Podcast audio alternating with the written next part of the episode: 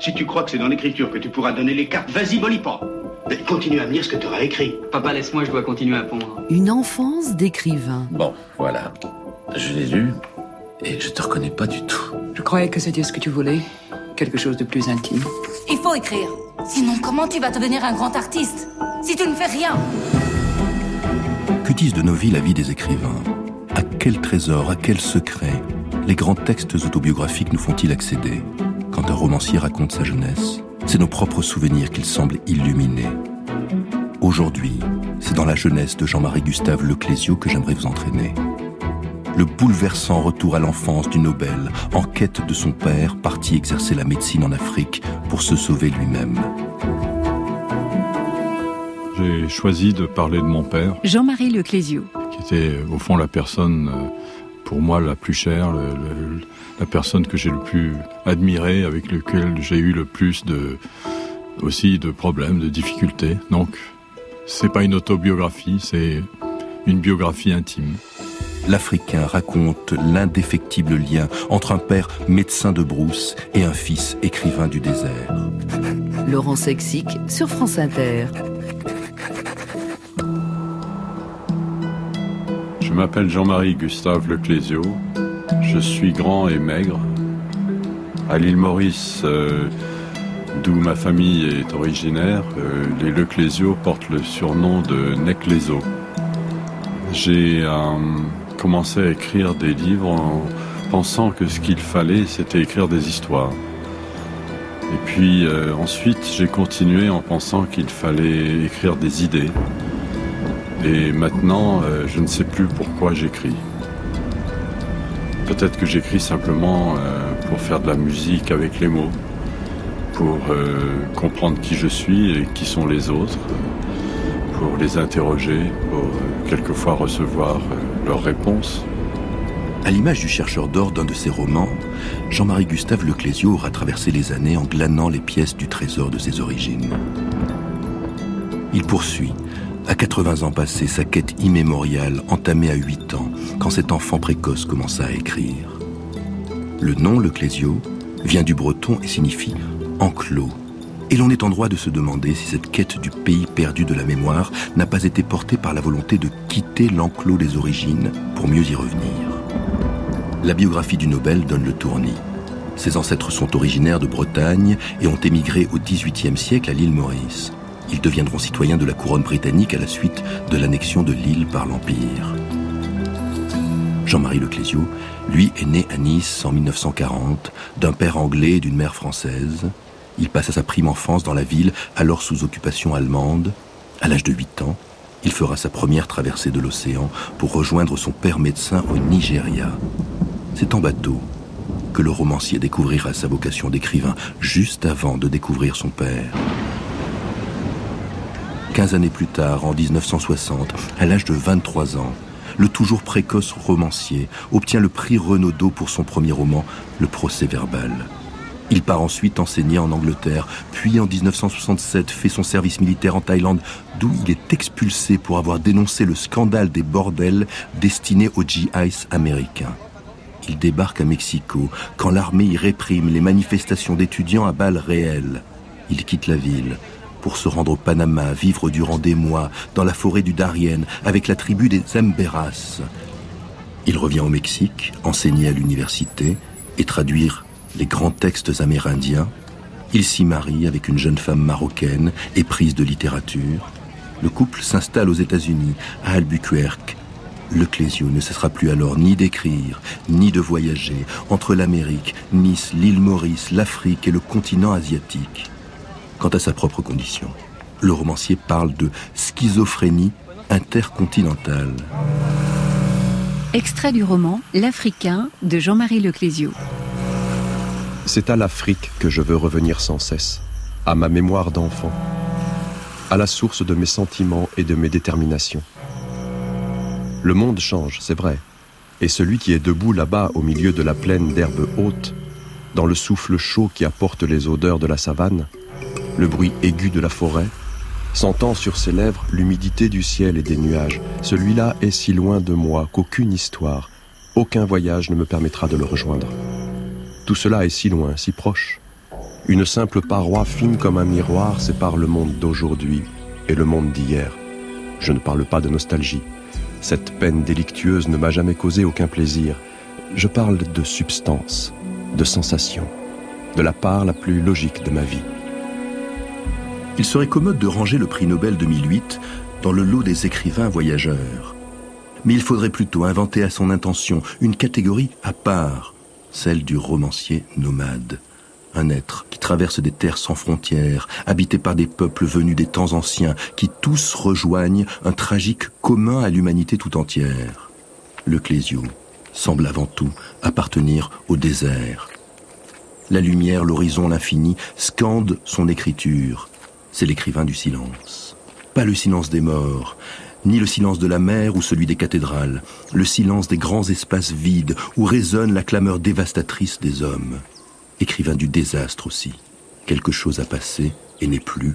Il en est la voix, il en exprime la douleur. Il y a un mot qui revient très souvent sur votre plume, c'est le mot silence. Oui, parce que je crois que c'est une des vertus fondamentales de l'homme, de pouvoir taire en lui tout ce qui nuirait à la beauté du monde extérieur. Il a cette possibilité de devenir silencieux, de ressembler au paysage qu'il aime. Seulement encore faut-il qu'il trouve ce paysage. Mais est-ce que vous-même, vous, n'êtes pas tenté par euh, cette évasion vers le silence, euh, vers l'immobilité? Oui, oui c'est contradictoire parce que j'écris. Écrire, c'est aussi faire du bruit, évidemment. Même les mots écrits sur du papier font du bruit.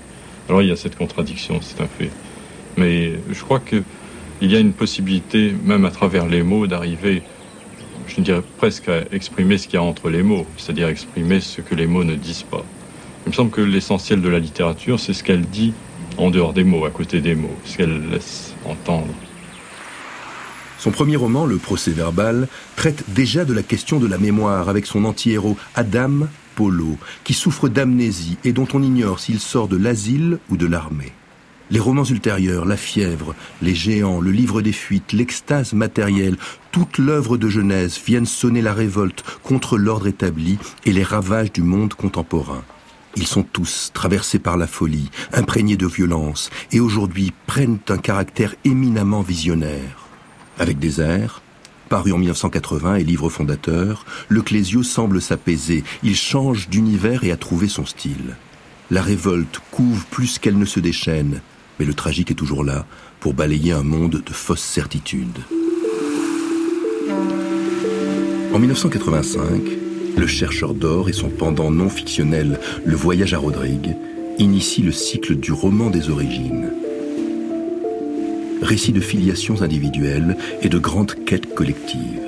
Comme dans des airs, la trame s'organise sur fond d'exode et de guerre et impose la vision d'un homme impuissant face à l'accélération de l'histoire et que seule la mémoire, fût-ce une mémoire traumatique, peut sauver.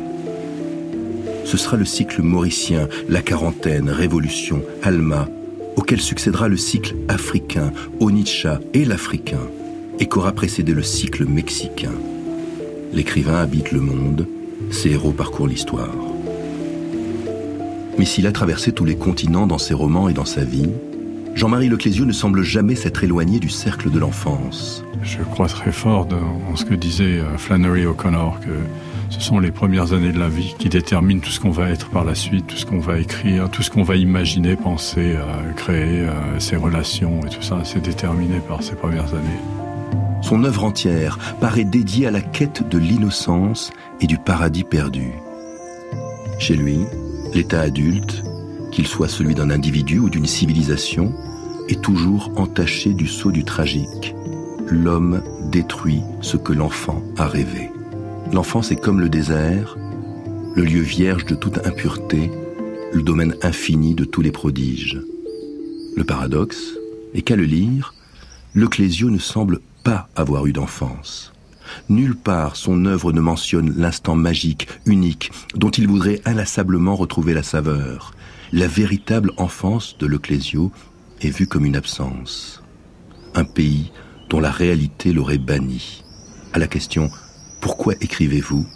Le romancier répond Je vais vous dire, je vais tout vous expliquer. Donc j'avais 10, 12 ans, j'habitais cette vieille maison sur le port, un peu napolitaine, complètement décrépie avec des draps qui séchaient à toutes les fenêtres de la cour, les chats à demi sauvages qui se battaient sur les terrasses, et bien sûr les escadrilles de pigeons. Je me souviens de cette maison surtout à la belle saison, en été et au commencement du printemps, parce qu'on laissait les fenêtres ouvertes et qu'on entendait le bruit des martinets et les roucoulements des pigeons. Mais il y avait un bruit spécial qui me faisait quelque chose. Je ne peux pas vraiment dire pourquoi ça m'inquiétait, mais aujourd'hui encore, quand j'y pense, ça me fait frissonner, et ça me met dans cet état de sorte de mélancolie et d'impatience qui précède le moment où je sais que je vais devoir m'asseoir n'importe où, là où je suis, prendre un cahier et un crayon à billes et commencer à écrire. Ce bruit, c'était les voix des jeunes gens qui s'appelaient dans la cour, qui criaient leur nom. Il y avait des garçons qui venaient siffler, et d'autres mettaient la tête à la fenêtre et ils disaient Tu cales Et ceux d'en haut Où allez-vous? Ils allaient je ne sais plus où, à la plage ou à la foire, ou simplement au coin de la rue pour discuter, ou attendre les filles qui sortaient de l'école Ségurane, ça n'a plus aucune importance. Mais quand j'entendais ces sifflements et les noms qui résonnaient dans la cour, j'imaginais une autre vie que la mienne. J'imaginais les courses dans l'infini des rues. J'imaginais les bains dans l'eau de mer froide, le soleil, l'odeur des cheveux des filles, la musique des dancing, l'aventure, la nuit. Jamais je n'ai entendu appeler mon nom dans la cour. Jamais je n'ai entendu siffler pour moi. J'étais dans la même maison, mais c'était un autre monde. Voilà, c'est pour cela que j'écris.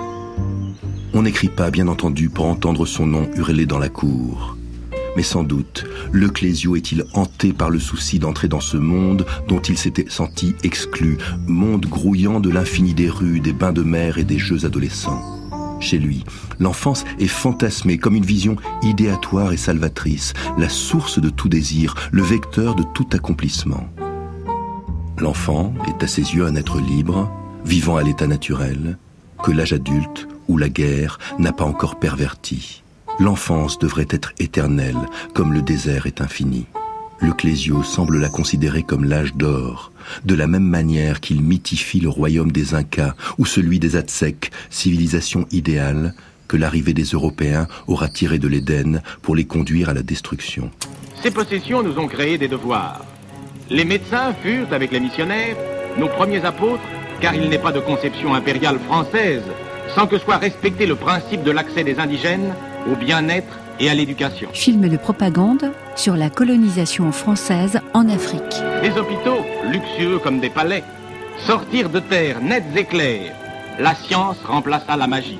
C'est sans doute la lecture du roman L'Africain, roman de l'enfance introuvable, qui éclaire le mieux l'œuvre et peut-être la vie de l'écrivain. L'Africain est un petit livre étrange d'une centaine de pages, mais d'une épaisseur inestimable et d'une densité foisonnante. C'est le livre de la quête du Père, livre mince, comme un rendez-vous manqué, livre profond du grand vide de l'absence. L'Africain, c'est le portrait d'un homme, le docteur Leclésio, un récit où le fils semble avoir rassemblé tout ce qu'il sait du père, ce qu'il pense de lui, souvenirs ses rancœurs, frustrations et amours, une vie entière, condensée, sublimée, résumée en quelques milliers de mots, l'histoire d'une rencontre aussi, attendue, espérée, qui s'est concrétisée, mais qui n'aura pas réellement eu lieu. L'exploration minutieuse, appliquée et poignante d'un manque, la faille toujours béante du grand continent de l'enfance. L'Africain, ça commence ainsi. Tout être humain est le résultat d'un père et d'une mère. On peut ne pas les reconnaître, ne pas les aimer, on peut douter d'eux, mais ils sont là, avec leurs visages, leurs attitudes, leurs manières et leurs manies, leurs illusions, leurs espoirs, la forme de leurs mains et de leurs doigts de pied, la couleur de leurs yeux et de leurs cheveux, leur façon de parler, leurs pensées, probablement l'âge de leur mort, tout cela est passé en nous. J'ai longtemps rêvé que ma mère était noire. Je m'étais inventé une histoire, un passé, pour fuir la réalité à mon retour d'Afrique, dans ce pays, dans cette ville où je ne connaissais personne, où j'étais devenu un étranger. Puis j'ai découvert, lorsque mon père, à l'âge de la retraite, est revenu vivre avec nous en France, que c'était lui l'Africain. Cela a été difficile à admettre. Il m'a fallu retourner en arrière, recommencer, essayer de comprendre. En souvenir de cela, j'ai écrit ce petit livre. Un petit garçon part en bateau en compagnie de sa mère et de son frère vers un continent lointain pour rencontrer son père. À 8 ans, le jeune Jean-Marie Gustave ne connaît rien de son géniteur, pas même son visage, ni même sa voix. Le petit garçon a vécu la guerre à Nice quand les événements ont contraint son père à demeurer au Nigeria. Il ne sait de lui que l'histoire qu'on lui a racontée, une histoire de voyage, de sacrifice, de solitude. Dans sa propre enfance, le docteur Leclésio avait été forcé la mort dans l'âme à quitter sa terre natale, l'île Maurice, pour rejoindre l'Angleterre où il fera ses études. Diplômé de la faculté de médecine, il quittera la promesse d'un brillant avenir pour s'exiler en Guyane. À son départ de Londres, le jeune docteur écrira À présent, je n'ai plus qu'un désir partir très loin et ne jamais revenir. À la fin des années 20, au lieu de rentrer en Europe ou de revenir sur sa terre mauricienne, il décide de partir exercer à l'est du Nigeria, dans une Afrique en guerre, dévastée par les épidémies et décimée par la famine. Il était médecin de brousse, Oui, oui. de, de ces médecins qui, de l'accouchement à l'autopsie, doivent tout faire. Mais euh, c'était un homme très, euh, je crois, qui, était, qui avait été très attaché à sa profession. On parle beaucoup de, de la colonie dans des termes très négatifs. Et euh, moi, je, je suis tout à fait hostile à la colonisation. Je trouve que, que ça a été quelque chose d'affreux. Et mon père aussi le disait, la colonisation, ça a été un crime. Mais en même temps, il y avait des gens comme lui. Ça existait. Il y avait des gens comme lui et qui n'avaient même pas la compensation que pouvait avoir un missionnaire de conquérir des âmes. Lui, il s'occupait juste des corps. Et donc, c'était un, un apostolat sans, sans religion. C'est- C'était, je crois que c'était dur, ça. En 1948, c'est donc le petit Jean-Marie qui part vers cette Afrique pour rejoindre le père qu'il n'a pas connu, empêcher que l'homme fût de revenir en France. Sur le bateau, à l'aube de cette rencontre forcément fabuleuse, le petit garçon est pris d'une fièvre d'écrire. Partant à la découverte du père héroïque, Jean-Marie découvre l'écriture, terre en friche des héros. Le père et l'écriture, en un même voyage, créer et être créé. Le petit Jean-Marie Gustave, qu'est-ce qu'il fait sur le bateau? Il commence sa carrière d'écrivain. Oui, il faut bien commencer quelque part. C'est là que ça a commencé. Ah oui, mais enfin vous, quand les autres qui commencent dans leur champ, vous, vous commencez sur un bateau qui va en Afrique. Ça, c'est du romanesque quand même, non? Oui, parce que c'est vrai qu'une cabine de bateau, c'est un bon endroit pour écrire. N'importe quel bateau, mais de préférence un cargo qui transporte marchandises, euh, passagers occasionnels, et puis euh, quelques passagers qui sont là euh, pour faire le long voyage. Là, on est dans un, on est dans un univers qui secrète de la littérature. À force d'imaginer son père, sans doute le garçon tombe-t-il dans le monde imaginaire qu'il ne quittera jamais. Parfois, c'est en s'inventant un père que l'on devient écrivain.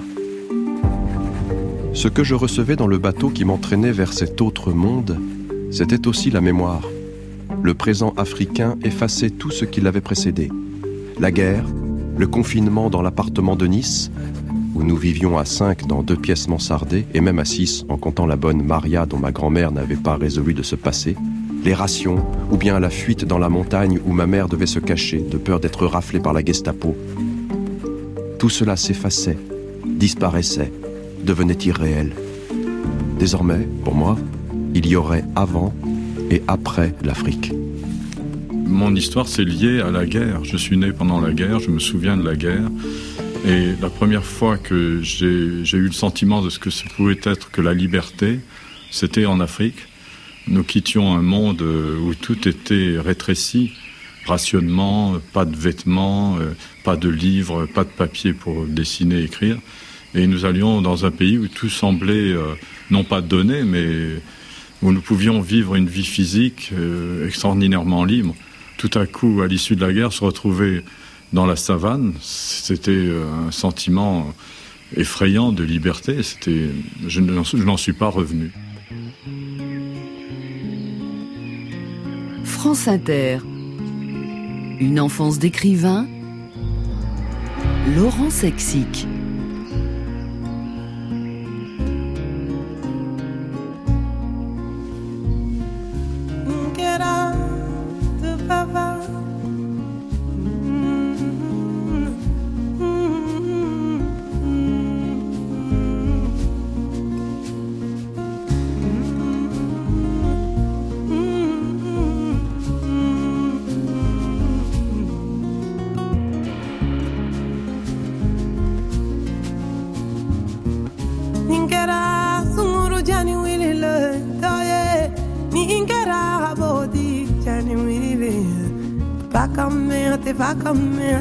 Goro Allah.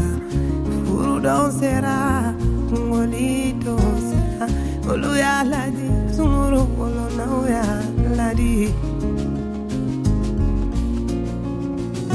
Mm, olu ya ladi sumuru olo fa ya ladi. Lu ya ladi sumuru sinyu ya ladi. Ala ni tara mana ta jala sigila mana buran sɔrɔ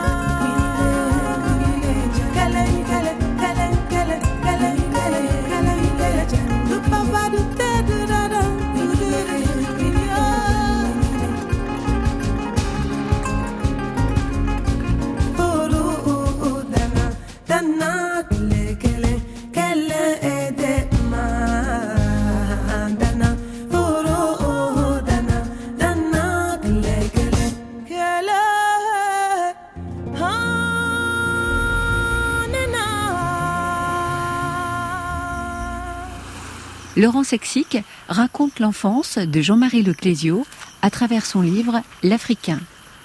À l'arrivée, la désillusion est immense et cruelle, à la mesure de l'attente. Le père n'est pas le tendre héros rêvé. C'est un autoritaire et mutique et glacial, médecin anglais, incapable de la moindre marque de tendresse, qui interdit et qui sévit, qui tabasse au moindre écart. Mon père croyait fermement dans la pratique de la bastonnade, et qui était quelque chose que, que nous n'avions pas pu imaginer.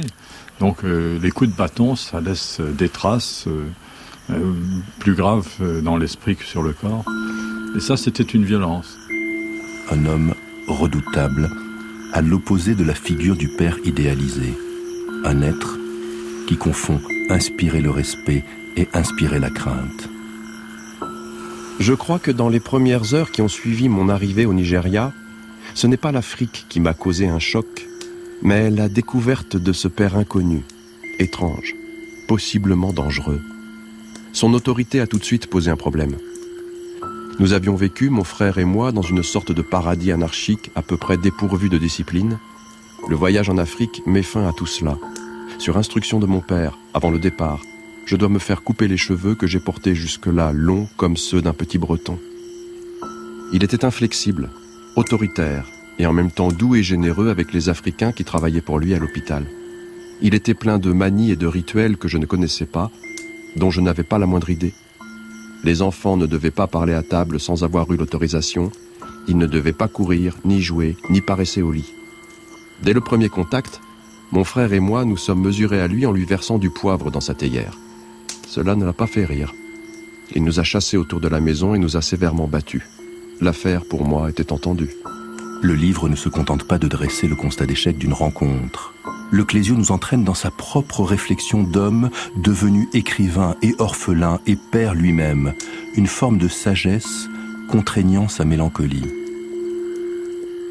Il ne jette aucun anathème, il tente de comprendre, plein d'aménité pour celui qui pourtant ne l'a pas épargné. Oubliant l'enfant désillusionné, il efface tout ressentiment pour capter les fêlures d'un être. À nouveau dans une quête qui n'est plus celle du père imaginaire, mais de l'homme derrière ses faiblesses, l'écrivain va s'effacer lui-même, oublier la douleur passée et tenter, avec une forme de distance libératoire, de saisir réellement qui était le docteur Leclésio, de traiter l'homme intraitable comme un personnage de ses romans. C'était un homme qui ne parlait pas et qui n'écrivait pas non plus. Mais ce qu'il montrait, c'était sa vie. Même lorsqu'il avait cessé d'exercer, qu'il était revenu en France, il portait euh, en lui, sur lui, les marques de, ce travail extraordinaire. Il avait des mains comme des mains de menuisier, parce que à force d'opérer et, de pratiquer cette médecine euh, euh, d'urgence, il avait une force dans les mains tout à fait exceptionnelle. Le romancier ne tient pas un réquisitoire. Il dresse un aveu d'impuissance. Le père n'est pas seulement l'assassin des rêves d'enfance. Il est la victime de sa propre histoire, le martyr de ses propres illusions. Le père inique n'est plus un tyran unique. Il est tous les hommes que la vie a brisés, voués à la défaite, promis au sacrifice sur l'autel de leur chimère. Ce qui fait la grandeur de ce petit livre, c'est que le père n'est même plus le docteur Leclésio. Il est Don Quichotte, revenu désolé et vaincu de sa guerre. Bien loin du règlement de compte, l'eau habituelle des introspections familiales, l'Africain n'est alors pas le simple récit d'une enfance malheureuse, c'est le roman des illusions perdues. C'est la Guyane qui a préparé mon père à l'Afrique. Après tout ce temps passé sur les fleuves, il ne pouvait pas revenir en Europe, encore moins à Maurice, ce petit pays où il se sentait à l'étroit au milieu de gens égoïstes et vaniteux. Début 1928, il est dans un bateau qui longe la côte de l'Afrique à destination de Victoria sur la baie du Biafra. C'est ce même voyage que j'ai fait, 20 ans plus tard, avec ma mère et mon frère pour retrouver mon père au Nigeria après la guerre. Mais lui n'est pas un enfant qui se laisse porter par le courant des événements. Il a alors 32 ans. C'est un homme endurci par deux années d'expérience médicale en Amérique tropicale. Il connaît la maladie et la mort. Il les a côtoyés chaque jour dans l'urgence, sans protection. Son frère Eugène, qui a été médecin avant lui en Afrique, le lui a certainement dit. Il ne va pas dans un pays facile. Le Nigeria est sans doute pacifié, occupé par l'armée britannique. Mais c'est une région où la guerre est permanente. Guerre des hommes entre eux, guerre de la pauvreté, guerre des mauvais traitements et de la corruption héritée de la colonisation, guerre microbienne surtout. À côté de ce qui attend mon père en Afrique, les expéditions pour remonter les fleuves de Guyane ont pu lui sembler des promenades. Dans l'Ouest africain, il va rester 22 ans jusqu'à la limite de ses forces. Ici, il connaîtra tout, depuis l'enthousiasme du commencement, la découverte des grands fleuves, le Niger, le Benoué, jusqu'aux hautes terres du Cameroun. Il partagera l'amour et l'aventure avec sa femme, à cheval sur les sentiers de montagne, puis la solitude et l'angoisse de la guerre, jusqu'à l'usure, jusqu'à l'amertume des derniers instants, ce sentiment d'avoir dépassé la mesure d'une vie. Tout cela, je ne l'ai compris que beaucoup plus tard, en partant, comme lui, pour voyager dans un autre monde. Si le livre est aussi un livre de voyage, voyage introspectif et voyage dans le passé, on reste surpris d'y trouver des photos. Ce sont les reproductions de clichés prises en Afrique par le père avec son appareil Leica à souffler. Des images sépia ou en noir et blanc, des paysages, des fleuves, des enfants, des chefs de tribus, des huttes, des animaux. Cela semble étrange pour un écrivain de s'exprimer à l'aide d'images. Clésio n'a pas besoin d'images pour se faire comprendre. Pour quelle raison le romancier insère-t-il ses photographies dans son texte? Pourquoi dans l'expression de ce regard d'un fils glisse-t-il le regard du père sur le monde? Pourquoi ajouter l'image à l'imaginaire? La littérature n'est-elle pas assez puissante pour dévoiler et transmettre la trace du souvenir? Ou bien son extrême réserve, sa pudeur naturelle étant pour la première fois mise à mal par cette introspection publique, le Clésio voulait-il atténuer la violence des mots par la douceur sépia des images? Il prend des photos. Avec son Leica à souffler, il sélectionne des clichés en noir et blanc qui représentent mieux que des mots son éloignement, son enthousiasme devant la beauté de ce nouveau monde. La nature tropicale n'est pas une découverte pour lui. À Maurice, dans les ravins, sous le pont de Moka, la rivière Terre Rouge n'est pas différente de ce qu'il trouve en haut des fleuves. Mais ce pays est immense. Il n'appartient pas encore tout à fait aux hommes. Sur ces photos paraissent la solitude, l'abandon, l'impression d'avoir touché à la rive la plus lointaine du monde. Du débarcadère du Berbis, il photographie la nappe bistre sur laquelle glisse une pirogue, contre un village de tôle semé d'arbres malingres. Sa maison, une sorte de chalet de planches sur pilotis au bord d'une route vide, flanquée d'un seul panier absurde, ou bien encore la ville de Georgetown, silencieuse et endormie dans la chaleur. Maison blanche aux volets fermés sous le soleil, entourée des mêmes palmiers, emblèmes obsédants des tropiques. Les photos que mon père a aimé prendre, ce sont celles qui montrent l'intérieur du continent, la force inouïe des rapides que sa pirogue doit remonter, aller sur des rondins, à côté des marches de pierre où l'eau saccade, avec sur chaque rive les murs sombres de la forêt. Sur une photo apparaît l'étrave de la pirogue en train de descendre le fleuve. Je la regarde et je sens le vent, l'odeur de l'eau. J'entends, malgré le grondement du moteur, le crissement incessant des insectes dans la forêt. Je perçois l'inquiétude qui naît à l'approche de la nuit. Plus tard, longtemps après, je suis allé à mon tour au pays des Indiens, sur les fleuves. Sans doute le monde a-t-il changé beaucoup, les rivières et les forêts sont moins pures qu'elles n'étaient au temps de la jeunesse de mon père, pourtant il m'a semblé comprendre le sentiment d'aventure qu'il avait éprouvé en débarquant au port de Georgetown. Moi aussi j'ai acheté une pirogue. J'ai voyagé debout à la proue, les orteils écartés pour mieux agripper le bord, balançant la longue perche entre mes mains, regardant les cormorans s'envoler devant moi, écoutant le vent souffler dans mes oreilles et les échos du moteur de hors-bord s'enfoncer derrière moi dans l'épaisseur de la forêt.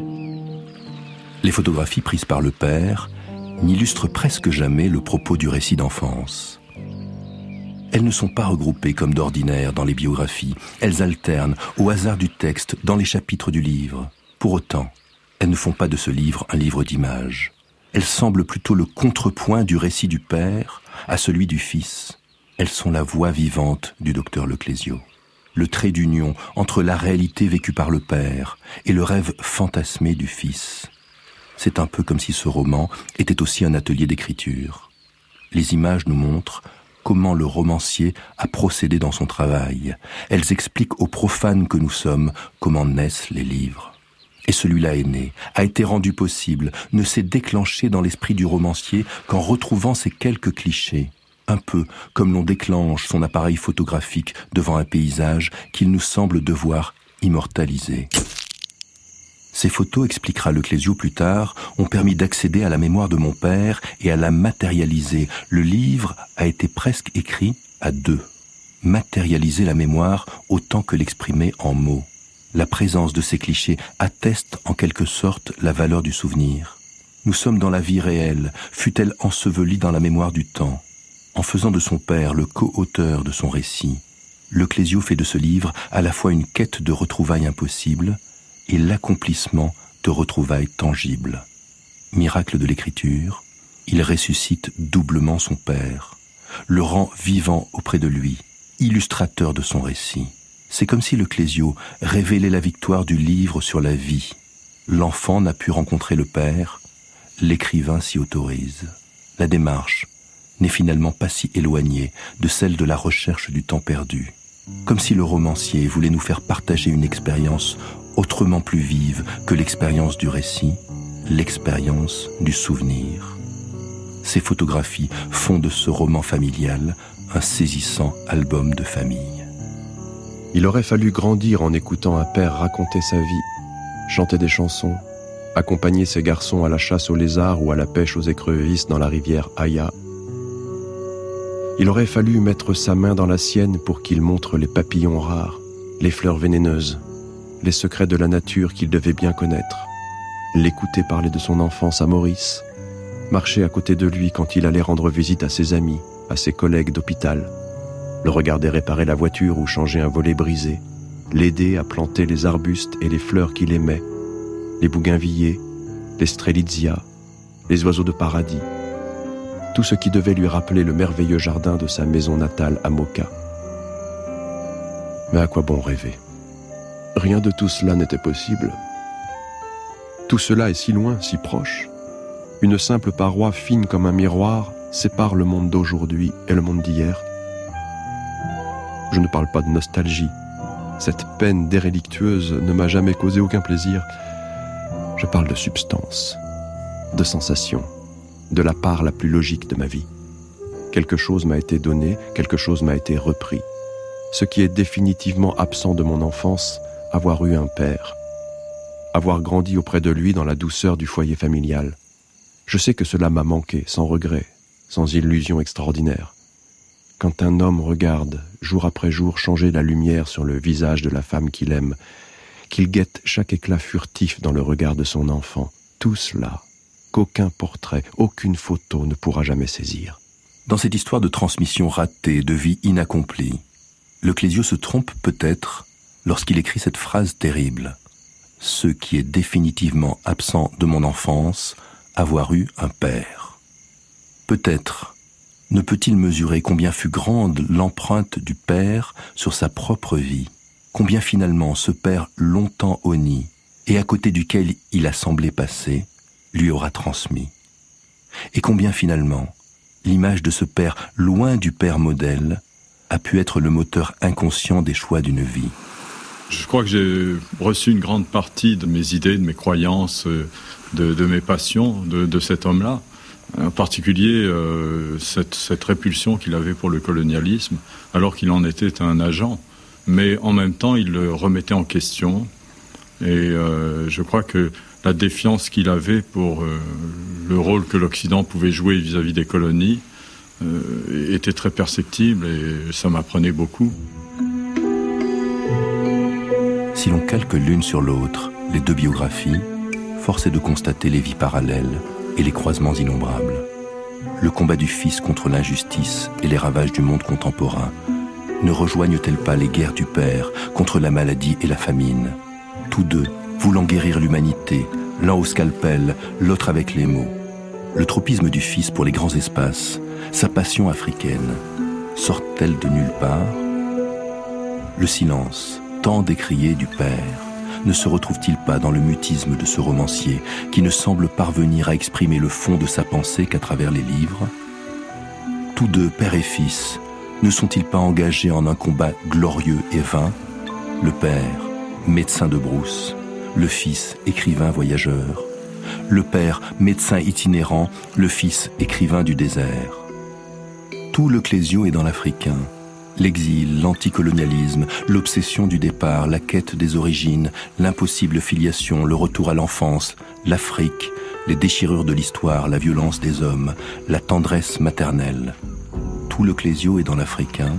C'est le récit de la longue, sempiternelle et vaine quête immémoriale des fils vers la statue indépassable et inatteignable des pères. Sans doute, manque-t-on toujours son rendez-vous avec son père? Mais des romans comme l'Africain nous autorisent, à nous autres, pauvres filles et fils, inconsolables de la perte des êtres chers, à taire nos dérisoires griefs. Et le temps d'une lecture, le savant génie des mots fait tomber dans l'oubli les regrets éternels. Écrire, je crois que c'est euh, une certaine façon vouloir réinventer le monde. Et euh, ce qu'on obtient quand on sort d'un périmètre qu'on connaît et qu'on va vers l'inconnu ou qu'on on va, comme on dit, au bout du monde, ce qu'on ce qu'on trouve là, c'est justement cette remise en question de soi-même et la remise en question des, des valeurs morales, euh, psychologiques, même euh, de tout le système de vie.